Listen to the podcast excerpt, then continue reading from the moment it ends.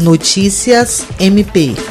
O Ministério Público do Estado do Acre, por intermédio da Promotoria Especializada de Defesa da Saúde e Promotoria Especializada de Defesa dos Direitos da Pessoa Idosa e da Pessoa com Deficiência, participou na última sexta-feira de uma reunião via videoconferência com representantes da Defensoria Pública do Estado do Acre, Secretaria de Estado de Saúde, Secretaria Municipal de Saúde e Conselho Estadual dos Direitos da Pessoa Idosa. A reunião teve como objetivo a discussão a respeito das melhores estratégias para o processo de vacinação contra a Covid Covid-19. Na ocasião, o promotor de justiça Glaucio Ney Shiromoshiro destacou que a falta de publicação de dados sobre a vacinação, ou mesmo de um calendário ou programação, tem causado angústia na população. O promotor apresentou sugestões de medidas e afirmou que não considera adequada a dispersão das doses em muitos postos de vacinação. Por sua vez, o promotor de justiça Júlio César de Medeiros reforçou a necessidade da conjunção de esforços entre as diferentes instituições para a resolução dos problemas que têm sido constatados